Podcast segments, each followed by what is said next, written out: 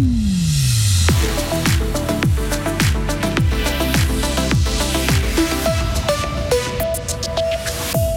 Les victimes de violences ont besoin de structures d'accueil supplémentaires en Suisse. Certains cantons doivent se bouger plus que d'autres.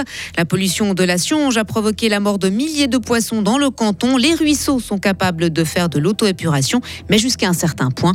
Et fin des spéculations autour de l'avenir du gardien Yann Sommer. Il quitte le Bayern pour l'Inter de Milan après seulement une saison. Et puis une météo avec un retour du soleil globalement généreux. Il va faire 23 degrés. C'est le journal de Sarah Camporini. Bonjour Sarah. Bonjour Rio, bonjour à toutes et à tous. Il faut en faire plus pour les femmes et les enfants victimes de violences. Oui, c'est le cri d'alarme lancé notamment par la Fédération Solidarité Femmes parce que les maisons d'accueil sont surchargées dans l'ensemble de la Suisse depuis la pandémie. Leur taux d'occupation moyen était supérieur à 80% l'an dernier. La conférence des directeurs cantonaux des affaires sociales est au fait de cette situation. Elle demande au canton de planifier une offre et prévoir un financement, mais peu de choses bougent. Martine Lachaclaire, membre du comité de la Fédération Solidarité Femmes. Alors je pense que c'est très varié au niveau suisse. Il y a des cantons qui ont bougé très rapidement, il y en a qui sont en train de bouger, et puis il y en a d'autres qui on a plus l'impression qui, qui ont euh, recul par rapport à toute la politique sociale.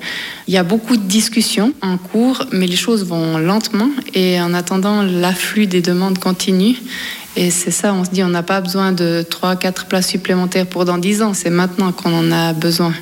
Et du coup, ça va pas vite. La Suisse compte une vingtaine de maisons d'accueil pour victimes de violences. Il y en a dans tous les cantons romans, sauf le Jura. Certaines de ces pollutions causent la mort de milliers de poissons. Dernier cas en date, celui de la Sionge, près de Vuadens, il y a quelques jours. Les pollutions de ruisseaux sont stables ces dernières années dans le canton de Fribourg, mais on en a recensé un peu plus de 100 chaque année entre 2020 et 2022. Les autorités n'interviennent toutefois pas systématiquement. Eric Menel, chef de la section protection des eaux au service de l'environnement du canton de Fribourg. Chaque cours d'eau a une capacité naturelle d'auto-épuration. Donc c'est bien fait. Donc hein, en général, elle a la, possibilité de lutter elle-même contre des petites pollutions. Par contre, effectivement, si on a des grosses pollutions, donc ça ne suffit pas. Et là, en général, il y a des mesures complémentaires qui sont prises. Ça peut être un nettoyage du cours d'eau, ça peut être un fauchage de la végétation qui est contaminée, ou bien alors euh, dégrappage de certaines parties de terre qui sont contaminées. Donc à ce moment-là, on, on, prend des mesures complémentaires et puis il faut par contre un certain temps pour que le cours d'eau revienne dans son état naturel. Des mesures complémentaires, il en avait notamment fallu prendre en 2019 à Givisier. 45 000 litres de diesel s'étaient alors retrouvés dans un bassin de rétention ainsi que dans les ruisseaux du Tiglet et de la Sona. Les putschistes nigériens nomment leur Premier ministre. Il s'agit d'un ancien ministre des Finances désigné l'an dernier pour redresser la situation économique chaotique du pays. La nomination intervient au lendemain de l'expiration de l'ultimatum posé par la communauté économique des États de l'Afrique de l'Ouest. Elle demande aux militaires, aux militaires auteurs du coup d'État contre le président Bazoum de le rétablir dans ses fonctions, faute de quoi elle pourrait faire usage de la force. L'instance doit se réunir ce jeudi au Nigeria. Les États-Unis haussent le ton face à la violence de l'extrême droite israélienne. Et qualifie l'attaque de colons perpétrée vendredi dernier à l'est de Ramallah d'acte terroriste. Un Palestinien de 19 ans a été tué la semaine dernière lors de ces heures. Les autorités ont arrêté deux Israéliens soupçonnés dans cette affaire.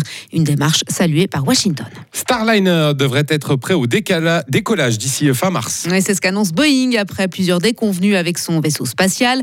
Un premier vol habité était prévu l'an dernier déjà, mais l'entreprise a dû reporter cette opération à plusieurs reprises pour différents problèmes.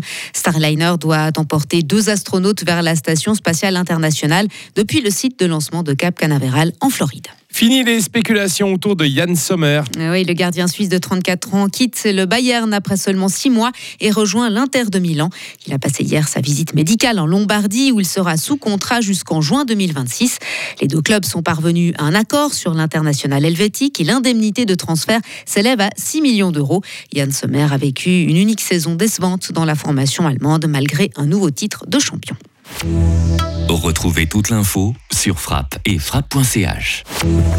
La météo, avec les rencontres de folklore international du 14 au 20 août à Fribourg et dans tout le canton. Quelques passages nuageux en matinée et puis autrement retour d'un soleil généreux aujourd'hui avec des températures qui peuvent monter jusqu'à 23 degrés. Mercredi encore des passages nuageux, sinon un temps ensoleillé. Dès jeudi, le temps sera vraiment pleinement estival et puis le risque orageux ce week-end est assez faible. Hein. On aura des températures là qui aussi entre 25, 27 et même 29 degrés pour vendredi.